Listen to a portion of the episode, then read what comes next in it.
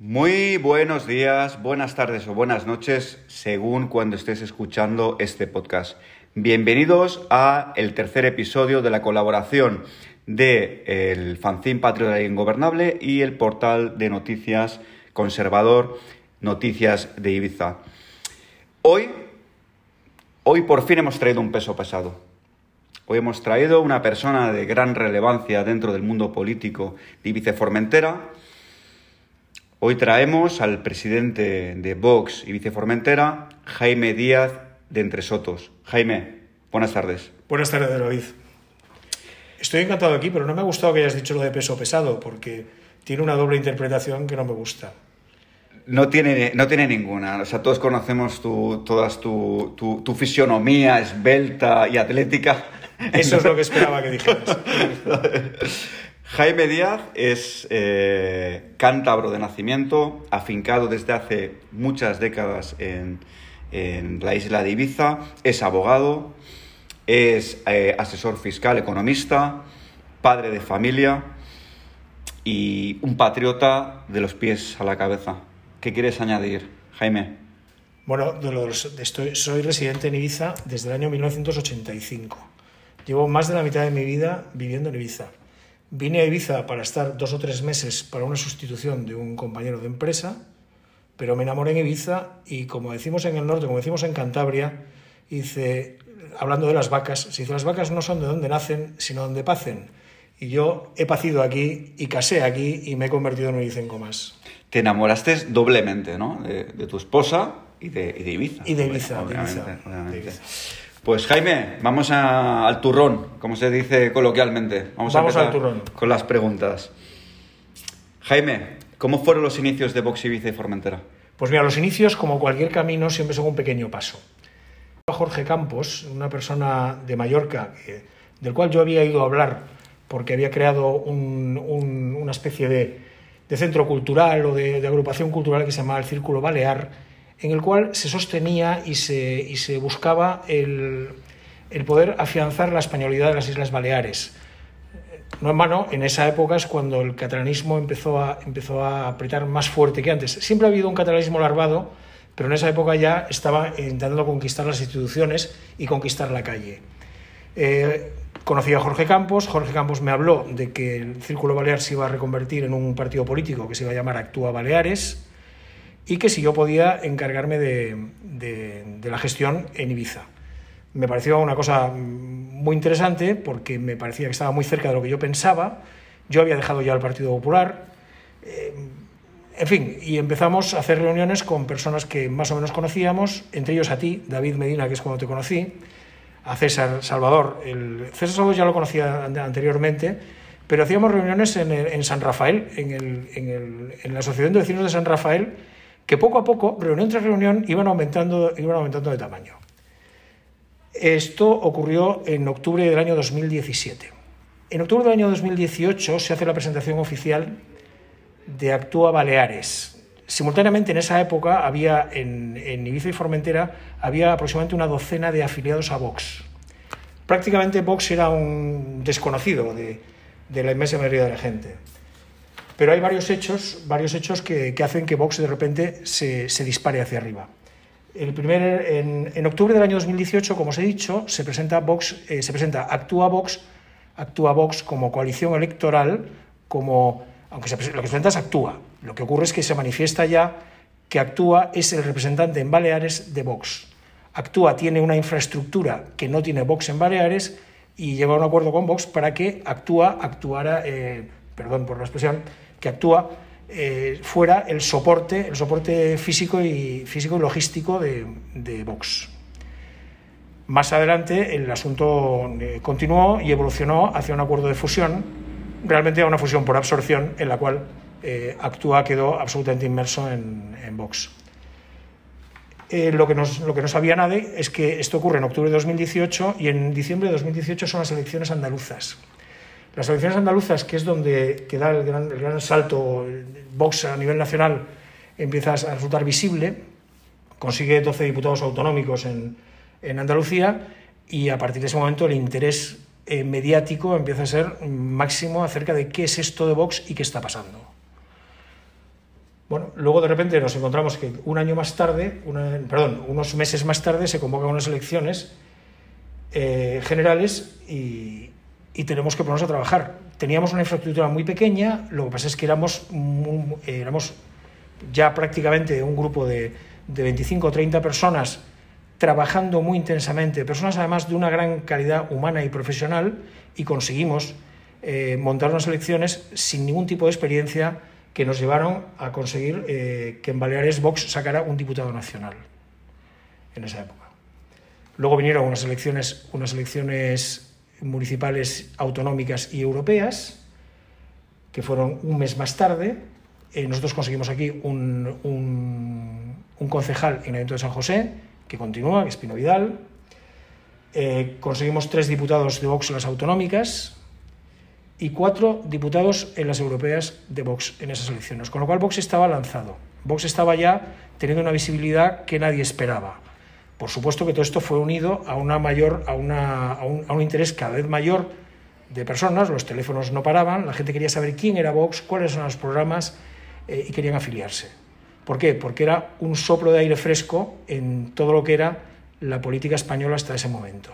Suponía una, una, nueva visión, una nueva visión mucho más valiente de lo que tenía que ser la sociedad española.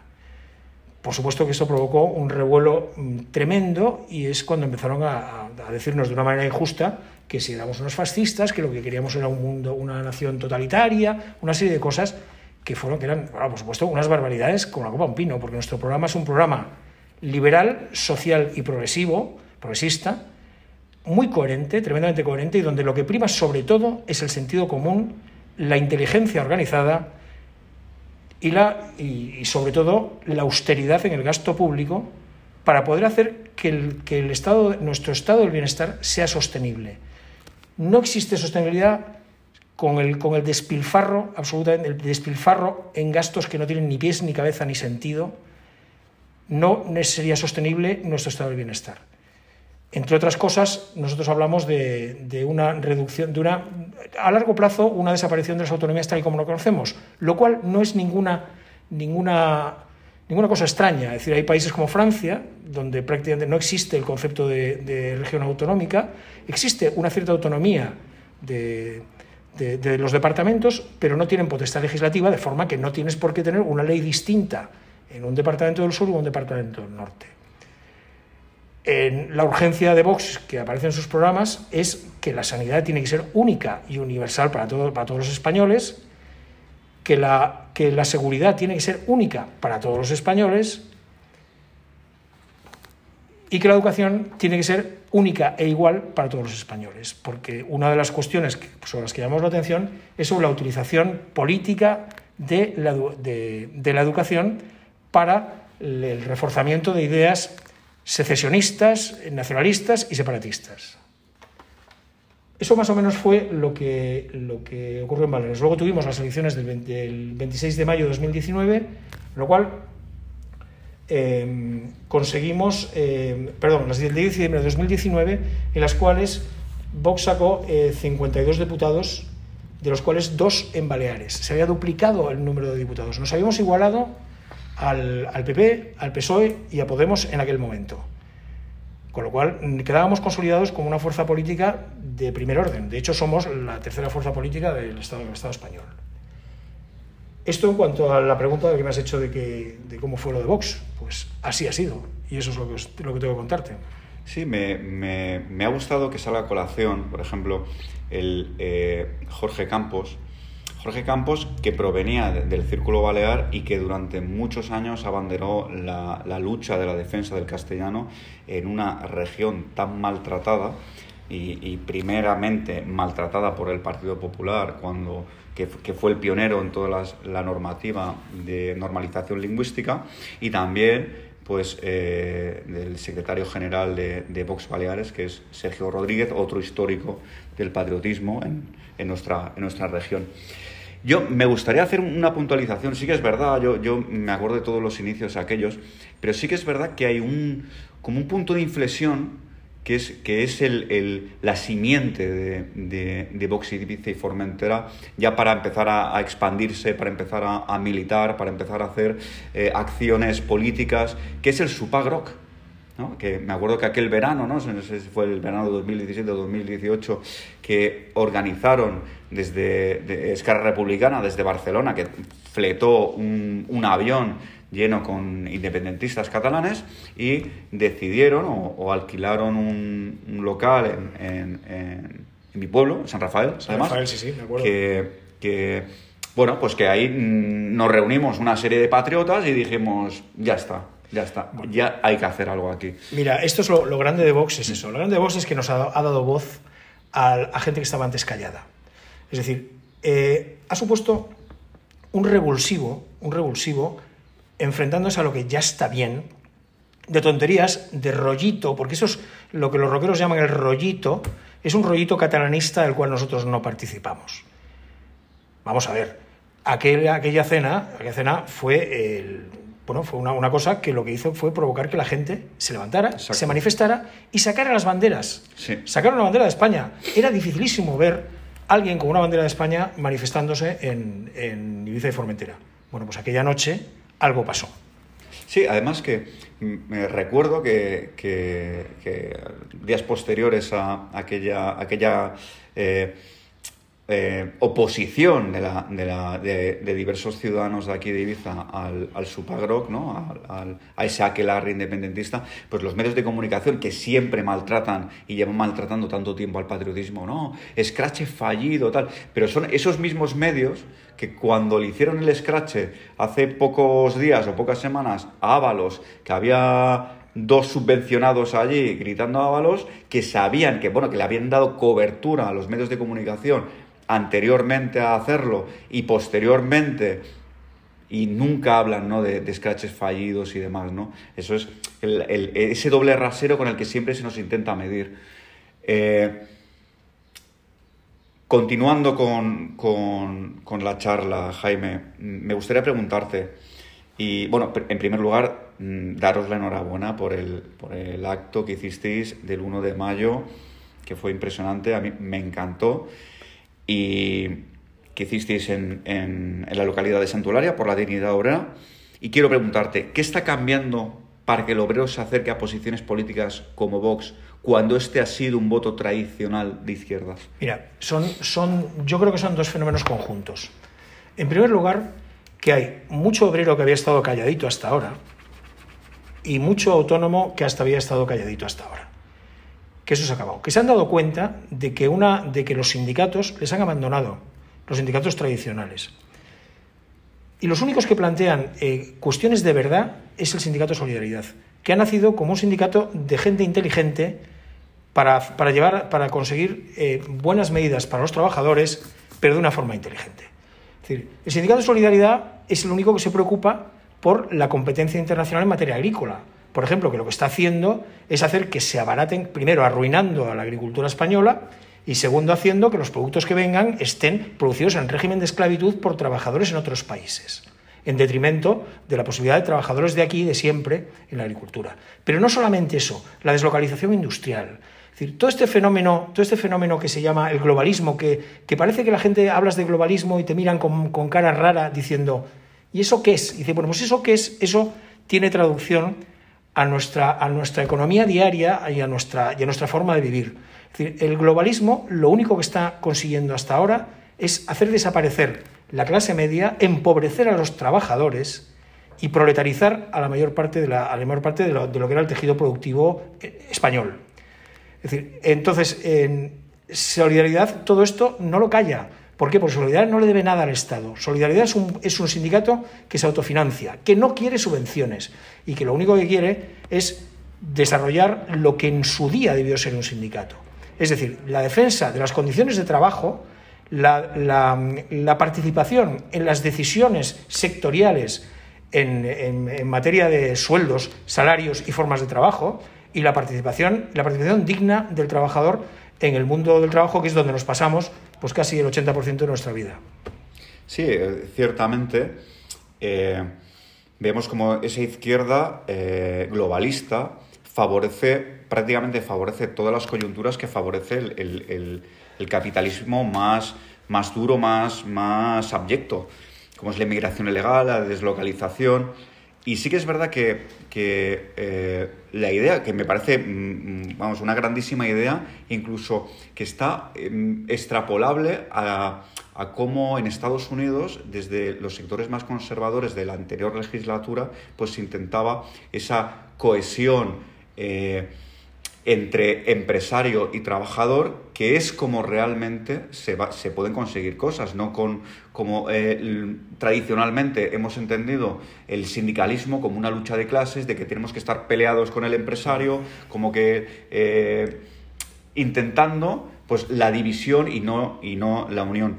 Sí que es cierto que el, acto que, realizaste junto a Solidaridad esta pasada semana, salió muy bien. De los, de los actos eh, por el 1 de mayo fueron el más numeroso. De hecho, eh, comisiones obreras y UGT que se manifestaban en su, en su plaza, ¿no? en, una plaza literal, donde ante su edificio se ve que les han hecho una plaza y es ahí donde ellos eh, se reunieron. Reunieron, no reunieron ni la mitad de personas que reunieron Vox y Solidaridad y además con, vamos, sabiendo que la mayoría de, los miembros de, UGT o de comisiones obreras son gente que está en nómina, eh, liberados sindicales o gente que tienen trabajando allí en esos, en esos mismos edificios. Pero, bueno, y ya por no hablar del acto de CGT, de CGT que se, que se iban a, hicieron un acto o convocaron un acto en el Parque de la Paz, pero no se ha sabido nada de ellos. Supongo que en el último momento lo desconvocarían cuando vieron que no, que no tenían, que no había nadie allí, que serían el chaval que lo lleva y ya está. Pero que incluso así, sabiendo que lo difícil que es que la gente empieza a tener un concepto nuevo de, dignidad obrera, de de, lucha sindical diferente y una plaza tan difícil como es eh, eh, Santularia, pues la verdad es que mm, salió muy, muy, muy bien y de hecho la cincuentena de valientes, sabiendo que también que una persona que, va a un acto de box o un acto de solidaridad, pues bueno, pues, pues ya sabemos que hay gente pues, que le da un poco de, de, corte y demás, ¿no? Pero hubieron allí 50 valientes, 50, que como digo, y me reitero, fue el acto más, más, más numeroso. Y además, me gustó mucho, me gustó mucho, Jaime, la puesta en escena que hicisteis. Me encantó, con las banderas de España, con la, con la pancarta. Eh, siempre eh, a, Vox se le intenta un poco eh, atribuir un, un, cierto olor rancio a la España cañí, pero yo vi, vi modernidad yo vi allí ese acto, gente de, normal, gente de, como puedes encontrar en cualquier sitio, y gente moderna, con planteamientos muy modernos y con cosas, sobre todo tu, tu, tu discurso muy interesante, con muchos datos. Y, que a mí es, particularmente me, me encantó. Eh, David, el cliché, el cliché este de la España cañí del, pues no tiene absolutamente nada que ver con la realidad. Es decir, el sindicato de solidaridad es un sindicato más parecido a un sindicato norteamericano que a un sindicato clásico de lucha de clases. Es decir, tiene y además aspira a tener mucha más influencia real en la, en, la economía y en la estructura de nuestra, de nuestra nación que lo que puede tener un, sindicato, un sindicato de clases que lo único que hace es servir de trampolín a determinados partidos políticos de izquierda que cuando, cuando gobiernan los partidos políticos de izquierda se queda calladito como un muerto, como está ocurriendo ahora como está ocurriendo ahora, que alguien ha oído hablar de los sindicatos durante la pandemia, no han dicho nada, no han dicho absolutamente nada ni del teletrabajo, que el teletrabajo es una cuestión que es interesantísima, pero que también plantea muchos problemas desde el punto de vista laboral, porque puede llegar a encubrir un cierto tipo de, esclavismo, de esclavismo entrecomillado. A ver, en solidaridad eh, no solamente es esto, en solidaridad también hay funcionarios, funcionarios que hablan de la carrera funcionarial, de algo que este país necesita, algo que España necesita sin duda alguna, un desarrollo de la carrera funcionarial en condiciones, que permita que los funcionarios de habilitación nacional y personas sean absolutamente inamovibles y que además estén cubiertas todas las plazas, porque si hay que luchar contra la corrupción, para luchar contra la corrupción no hay, no hay nada más que un método, es funcionarios de control y funcionarios bien pagados, bien pagados y que además tengan esperanza en una buena carrera profesional. Esto es otra cuestión más, que es que Solidaridad está también abierta a personas que trabajan para la función pública. Y además, de hecho, hay mucho interés por parte de personas que trabajan, que ya nos lo han manifestado y están continuamente, están, están pidiéndome los teléfonos de, solidaridad para montar la estructura aquí ya. Y, bueno, y esto es así. Pero vamos, que el, el, sindicato de solidaridad ha venido para quedarse y además ha venido para ser un elemento muy importante en los próximos años de la economía española. Y, nosotros lo vamos a ver y, estamos convencidos. Eh, Jaime, otra cuestión. ¿Por qué es tan importante para Vox Ibiza el 8 de agosto? Mira, el 8 de agosto es una fecha simbólica. Es decir, un análisis histórico del 8 de agosto eh, ya está totalmente fuera de lugar. Es decir, hay personas que dicen que si fue una invasión, que si otras que fueron, fue cualquier cosa. Es verdad que fue una que fue el Reino de Aragón organizó una invasión, una invasión de, Ibiza y Formentera, bueno, pues con, con, lo que se pretendía. Realmente en esa época, pues lo que se pretendía era eh, pues conquistar eh, y ganar dinero. Es verdad. pero eso ha ocurrido en, todas las, en toda, toda, la etapa de la Reconquista y todas, las, guerras y todos los movimientos de la historia de la humanidad. Para nosotros el 8 de agosto es un símbolo. Es el símbolo de que Ibiza y Formentera pasan a formar parte o, vuelven a formar parte de la idea de España que viene desde la época de, de Roma. Es decir, la España unificada bajo una, sola ideología, que es, el cristianismo europeo, es decir, supone la vuelta a Europa de, Ibiza y Formentera. Y eso, mm, esto hay que, hay que insistir e insistir sobre ello. Somos una sociedad que es, que es, cristiana desde el punto de vista eh, ya no solamente religioso, pero sí desde el punto de vista eh, mental, mentalmente somos cristianos, y, como, son los valores cristianos los que inspiran toda Europa y Occidente en general. Por lo tanto, debemos sentirnos muy orgullosos de que el 8 de agosto sea el momento en el cual eh, Ibiza y Formentera vuelven a formar parte de lo que es la Europa de, heredera del Imperio Romano.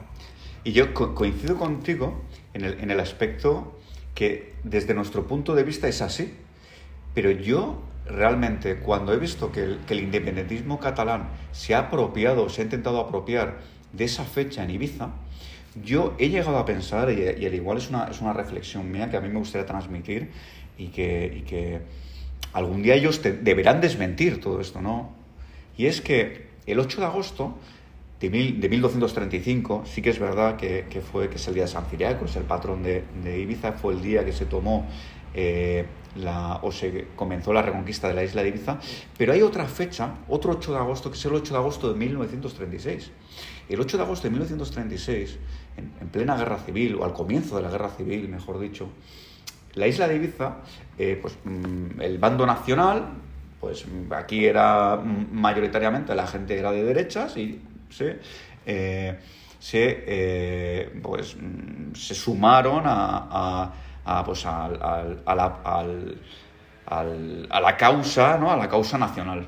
Bueno, realmente, David, no se sumaron. Sí. Estaban aquí. Sí, estaban, sí, estaban aquí. decir, pero ellos eran la normalidad. Pero claro, el 8 de agosto de 1936 es cuando desembarca en Pau de una columna comunista independentista catalana para retomar la isla de Ibiza para no se sabe muy bien, para la República o para la idea de una Cataluña independiente o lo que fuera. Y yo he llegado a pensar, y, es, y es, son, vamos, pero yo estoy totalmente convencido y me gustaría que la gente, pues tal vez lo pensara y pudiera llegar a compartirlo, que realmente lo que quieren celebrar los independentistas catalanes el 8 de agosto en Ibiza no es el, eh, la reconquista de, 1230, de 1235, sino el 8 de agosto de 1936, de cuando llegó esa columna comunista desde Barcelona, los fusilamientos, de cómo mm, mataron y asesinaron y, a, decenas de personas, si no fueron cientos de personas, que tenemos una placa en, la Catedral de Ibiza que recuerda los nombres de, de esos caídos, y que eso sí que se merecen, no se merecen una placa en, en una catedral, se merecen una placa en el mismo Vara del Rey. Y a mí me gustaría, y a mí me gustaría que cuando gobernéis, porque yo sé que vais a gobernar, Jaime, cuando gobernéis. Y yo te quiero pedir que esa gente se merecen, esa gente que fue asesinada por el comunismo en Ibiza, se merecen que haya y, que se merecen que tenga un reconocimiento y no en una catedral, sino justo en el centro de, la ciudad de Ibiza. Y yo te lo voy a pedir. ¿eh? David, ya me lo has pedido, ya está, ya, ya está encargado, ya está encargado. El asunto, el incidente del el incidente, entre comillas, incidente con mayúsculas, horrible incidente del capitán Bayo, eh, espero pensar, espero pensar que en la mente de las personas que sean nacionalistas o que, que piensen que hay otra posible estructura de España distinta y separada. decir, no quiero pensar que tras, de esas, tras esa forma de pensar exista un ánimo de sangre. Espero que esto no sea así porque sería, sería eh, dejar de creer en la condición humana. Yo pienso que cualquier ideología política es eh, absolutamente lícita. Unas pueden ser mm, más, o, más o menos perniciosas o más o menos buenas, pero nadie puede ser perseguido por su pensamiento político. Otra cosa son las acciones. Evidentemente, las acciones políticas que conlleven violencia, que conlleven la violación de los derechos de los demás y todo lo demás deben ser perseguidas sin cuartel, sin duda alguna. Sí, sin duda alguna. Toda violencia hay que, hay que condenarla, perseguirla y erradicarla. Código penal. Código, penal. Código penal. Código penal. Y, sin, sin, pero del bando que sea. Yo siempre he pensado que porque aquí en Ibiza no realmente no, no el antifascismo pues no está lo que ellos se llaman antifascista que no el fascismo no existe pero bueno que ellos, ellos viven en una película que hasta mi santa madre por sentirse española fascista ¿no? Yo siempre he llegado a pensar que si ellos estuvieran organizados que si ellos eh, realmente fueran mucho más numerosos, las palizas y las persecuciones y las cacerías a gente que se siente española las tendríamos en Ibiza como están en Madrid o como los, los hechos tan deleznables que vimos en, en Vallecas de, de, la gente de, de bucaneros, de los sicarios de bucaneros al servicio de Podemos intentando reventar no solamente un acto, sino las personas. Eh, Como bien sabes, David, detrás de este tipo de acciones siempre hay alguien que los dirige. No es algo espontáneo. Obviamente. Yo eh, yo no, creo en la espontaneidad de la, de la, violencia en los lugares. Siempre hay alguien que da una consigna y que, y que la ejecuta. En Madrid, por cierto, les ha salido mal. Les ha salido al revés porque la gente se ha dado cuenta. Es decir, los que llaman fascistas, los que, los que nos, nos tienen estigmatizados como si fuéramos, como si fuéramos tuviéramos pensamientos totalitarios. Cuando tú lees el programa de Vox y te das cuenta que es un programa absolutamente democrático, que crea además firmemente la democracia, que cree en la participación ciudadana y que, y que lo único que busca es que todo el mundo pueda vivir en libertad y pueda desarrollarse como se pueda desarrollar, como quiera desarrollarse. Cualquier cosa que, que está, todo esto es un invento, es un invento y no es nada más que una atribución de una serie de cosas, de una serie de clichés que lo único que demuestran es el tremendo miedo y la falta de argumentos contra lo que significa Vox. Es, eh, no, es una falta absoluta de argumentos y por lo tanto cuando no hay argumentos se insulta. Sí, totalmente, totalmente, totalmente acertado. mecanismo típico. Mm. De hecho, en, en España, hasta, hasta la irrupción de, Vox, porque Vox mm, sacudió España, realmente la, la, España política la sacudió. Antes, ¿qué es lo que pasaba? Que, que los de autodenominados antifascistas, pues bueno, tenían impunidad, pues cogían y como, y como podían ir a un sitio, podían pegarle a la gente, nunca pasaba nada, no trascendía los medios de comunicación y ahora con Vox sí porque Vox pues es, la tercera fuerza nacional por ahora, que será la primera fuerza. Yo estoy convencido de que, de que el en España va a ser el primer país gobernado por el patriotismo en Europa. Y, y, como, digo, pues mm, antes de eso, pues claro, como no había, no había una organización, no había un poder mediático, pues no, pasaban, había palizas pero no nadie no trascendía más y ellos pues eh, tenían pues esa esa pues esa carta blanca para hacer lo que quisieran eh, hasta aquí terminamos las preguntas y ahora vamos a comenzar hemos conocido a Jaime Díaz de Entre Sotos político y ahora un poco la persona ¿eh? la persona que es como como bien sabes, como es, tienes que elegir una de las dos, si quieres la fundamentas y si no, ¿eh? ¿Vale? Venga, vamos a empezar. Ronda de preguntas rápidas. ¿Rock o música clásica? Música buena. ¿Cuál es la música buena? Me- yo me he criado en el tecno. ¿El reggaetón? En el tecno, no, no, en el, Ah. tecno, en el tecno británico de los 80, en el rock sinfónico de los 70. Ah, vale, vale, vale. y vale. mí me ¿Ves? encanta el Cuando rock. hablamos pero de- también me gusta mucho la música clásica. moder- Ah, ya está, ya la has liado, ya la has liado. No, no, no. No, hombre, no. Cada cosa tiene su momento. La música además siempre nos acompaña en los momentos mejores de, De, nuestra de vida. Clash, de Clash, ¿te, te gustan los de Clash? Me gustan los de Clash, claro que sí. de claro que me, me encantan. ¿eh? Yo soy muy ochentero también. ¿eh? Sí. Llevo, de hecho, unas, unas salidas samba. los 80. ¿Practicar deporte o verlo en televisión?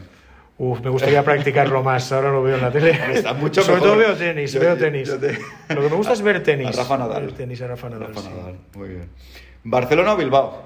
Uf, qué pregunta más buena. Me siento más próximo a Bilbao porque conozco más la, la idiosincrasia del norte de España. Pero Barcelona cada día me sorprende más. Barcelona es una ciudad genial, con una, con una cultura tremenda y con, una, con muchas cosas que ver. Pero bueno, por sentirme más a gusto, quizá me siento más a gusto en Bilbao, pero mm, Barcelona mm, me va sorprendiendo cada día. A mí, mm, eh, yo nunca, no suelo intervenir en, en, Sí. en estas, pero a mí me gustan ambas. A mí me gustan ambas y me siento, pero sí que es verdad que me siento mucho mejor en Bilbao. No sé por Sí. qué, me siento mucho mejor en Bilbao. Pero también, tanto Barcelona como Bilbao tienen un problema de menas muy, muy serio. ¿eh? Sí, sí, sí, sí. Vamos, yo, he duda visto- alguna. yo en Bilbao he visto, pero vamos, he visto barbaridades de los menas, ¿eh? Y la gente no decir nada. Pero Vale, eso sí. pero eso no es una pregunta rápida, sí, David. Una Llegas, pregunta a- rápida. llegas con una bandera de España allí y bueno, ya. ¿no? En Vale. Bilbao llevas una bandera de España y no te pasa absolutamente nada. No hay que preocuparse. Quizás sea más peligroso en Barcelona. En Barcelona está también, está, está brava la cosa. Pero bueno, que. Bueno, ya ahí en, en tanto en el País Vasco como en Sí. Cataluña ya hay representación de Vox y se va a ver la bandera de España. Que esto no es. Vox no es Ciudadanos. Mm. Vox es Vox. Eh, seguimos. CIES, ¿eh? Centro de Internamiento de Inmigrantes Ilegales, o Vivienda Pública. Eh, vivienda pública, sin duda alguna, está clarísimo. Te la he dejado votando ahí. Sí, ¿eh? no, no, es que eso es muy fácil. Eso es muy fácil. De todas formas, lo que yo creo realmente es que haya medios económicos para que la gente pueda adquirir su propia vivienda en condiciones normales de mercado o lo que sea. Pero lo que estamos buscando es una sociedad en la cual una pareja, una, una persona pueda adquirir y pueda llegar a ser propietario de su propia vivienda. ¿Qué, qué, qué te parece que Partido Popular... Partido Popular, no solamente el PSOE, que la gente se piensa que esto, esto ha sido Rafa Ruiz el que quiere montar el CIES. No, no, esto, esto ya viene, ¿eh? que había un consenso con Vicente Marín del Partido Popular en el Consejo, el Consejo Insular de Ibiza. ¿Qué, qué, qué opinión tienes de que se vaya a utilizar una finca o un predio de 8.000 metros cuadrados para hacer un CIES donde, estaba, donde se iba a destinar para vivienda pública, no solamente para los ciudadanos de Ibiza, sino también para médicos, enfermeros, funcionarios de, de prisiones, policías. Pues imagínate, porque además, además eh, los CIES no son competencia de los ayuntamientos. Los CIES son competencias del Estado. Otra cosa es que estén gestionados luego por comunidades autónomas o no. Pero eh, la existencia de un CIE es, una, es la demostración de que algo no va bien. Si tú tienes que crear un CIE, significa que no tienes ni la agilidad, ni la velocidad suficiente, ni la, ni, ni la buena práctica para poder hacer que personas que han entrado ilegalmente sean procesadas inmediatamente, procesadas en el sentido administrativo me refiero, y que luego se tome la decisión sobre ellas que se tenga que tomar, que puede ser o de devolverlas a su país, o, o darles un permiso de residencia, o lo que sea. Pero es- el, la- la- el propio intento de construir un CIES en 8.000 metros cuadrados que se podían utilizar para vivienda pública me parece una barbaridad, me parece un error y que esto además les va a pasar factura, porque creo que es, desde el punto de vista político, es un error grave. Última, Viviana de Sanz o Vicente Torres. ¿Te puedes creer que no me importa un hombre o cualquiera de los dos? Mira, Viviana de Sanz me gusta por su pasión. Lo que pasa es que me disgusta por casi todo lo demás. Y Vicente Torres me gusta porque es un hombre tranquilo, pero me disgusta por su ideología de fondo. Pues hasta aquí, Jaime. Muchas gracias. Pues muchas de nada. Muchas, muchas gracias a vosotros Ha porque ha sido muy agradable estar en este programa y me ha parecido muy enriquecedor. ¿Tú crees que si algún día invitamos a, a Rafa Ruiz va a venir? No tiene valor suficiente para No. enfrentarse a unas preguntas como las tuyas. Bueno, amigos, nos va- vamos a despedir. Y no lo olvidéis, este es el programa que nunca va a escuchar ni Rafa Ruiz ni Aitor Morras. Un fuerte abrazo. Viva Ibiza. Adelante por España. Y viva España. Y arriba Europa.